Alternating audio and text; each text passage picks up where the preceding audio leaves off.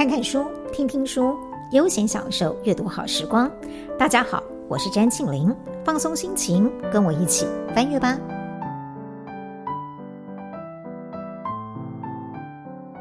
这一集的翻阅吧，想跟大家分享一本私散文，书名叫做《悲伤吧，没有关系》。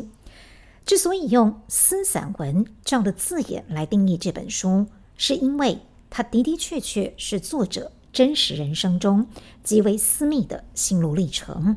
写作的人几乎完全不带任何修饰的赤裸裸坦白自我，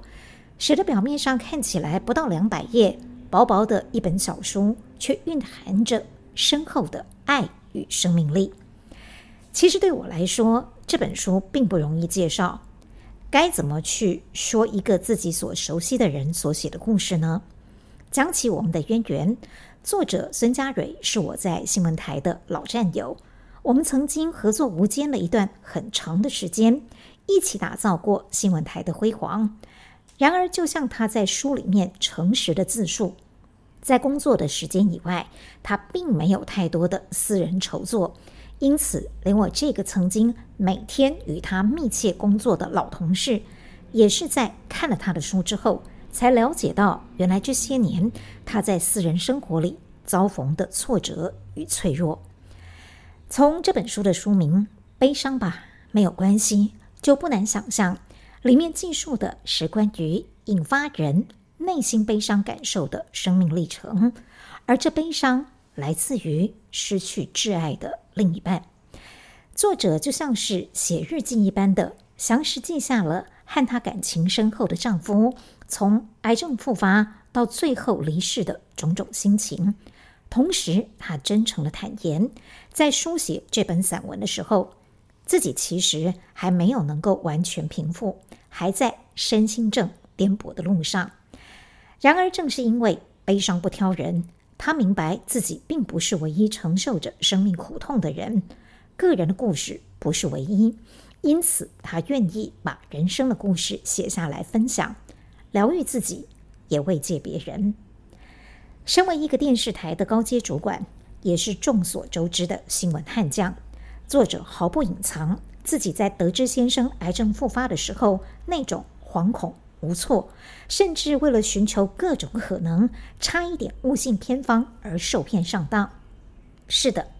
我们每个人都会在迷茫无助的大海中抓取任何可能的浮木，不管你是社会上的知识精英，还是贩夫走卒。同时，作者也清楚交代了自己身为病患的家属，刚开始却表现得比病人还无助。焦虑到必须穿梭在各个身心科的诊间，数度情绪溃堤。听到这儿，我相信许多读者对类似的情节都不会感到陌生，甚至觉得在自己的人生里似曾相识。如同前面说的，我们每个人都会经历脆弱、彷徨，在生命中的某个时刻需要被拯救。这正是作者赤裸裸的自剖最可贵之处。他直白又隐晦地告诉我们，不必故作坚强，即使是职场上意气风发、只会弱定如他，在面对可能失去最爱的煎熬里，偶尔也会理智断线，会软弱的需要旁人搀扶。这样的体悟当然都来自作者近几年来的切身之痛。他自称曾经无助、盼望又绝望，在终究失去了丈夫之后。她努力地穿越悲伤，恢复职场强人面貌，迅速地回到工作岗位上，转移注意力，却因此在后来陷入更深的忧郁海里。这些看起来像是徒劳的过程与反复，让她明了，也许能够不被悲伤吞噬的唯一方式，就只有正视悲伤。如果觉得难过，就难过吧，不需要勉强自己戴上钢铁人的面具。这使我想起郭强生所写的畅销书《何不认真来悲伤》。两位作者都从自己伤痛的经验当中了悟到，刻意去淡化苦，有时候反而会更苦。虽然艰难，但是我们唯一能够从悲伤中超脱的方法，或许就是接受它的存在，并且与悲伤和平共处。其实我很难以用轻快的口吻跟大家说，这是一本会让你受到鼓舞或者免于陷落的心灵丛书。甚至相反的，你很可能在阅读的过程中跟我一样数度落泪，有的时候对作者心疼不已，有的时候会不自觉地自我投射。但是阅读本来就有很多面向，有些书就是一种告白，很人性，很感性。作者孙家蕊写他的爱情与婚姻。失落与哀愁，坚强和脆弱，无论你认不认识他，都可以与之对应，当一个称职的聆听者、陪伴者，或者是同温层当中的友伴，从而在不同的生命境遇里照见同理的心灵。虽然是以悲伤为主题的书，但是作者仍然展现了他深耕新闻领域多年练就的理性和觉察能力。在这本书后面三分之一的篇幅，可以感染到作者把触角伸向更广阔天地的努力。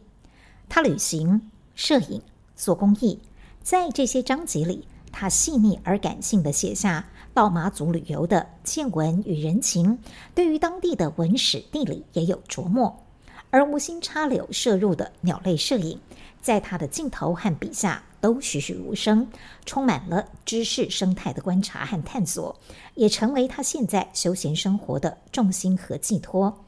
而行公益，则让他把专注力从自身推移到他人，看见别人的需求，而使得自己更开阔。在这几个篇章里，我看到了作者如我所熟悉的那样坚毅又理智的一面。他深知。黑暗深渊一旦坠落，将无法自拔，因而有意识地为自己寻找一丝微光。他也清楚，痛苦不会无故消失，所以恳切地提醒自己，也告诉读者：遇到痛苦，面对它，然后找出一些可以减少受苦的方式，在爱与被爱的过程中，让时间寻找出口。我确实认同作者，也真诚地相信。当巨大的悲伤来袭时，不逃避，不掩藏，温柔地对待它，或许是我们对应悲伤最不受伤的一种方式吧。希望借由这本《悲伤吧，没有关系》，祝福作者和每一位读者更理解、更珍爱生命的一切。谢谢你的聆听，欢迎在下方留言区和翻阅爸的脸书粉丝专业分享交流你的心得。我们下次见。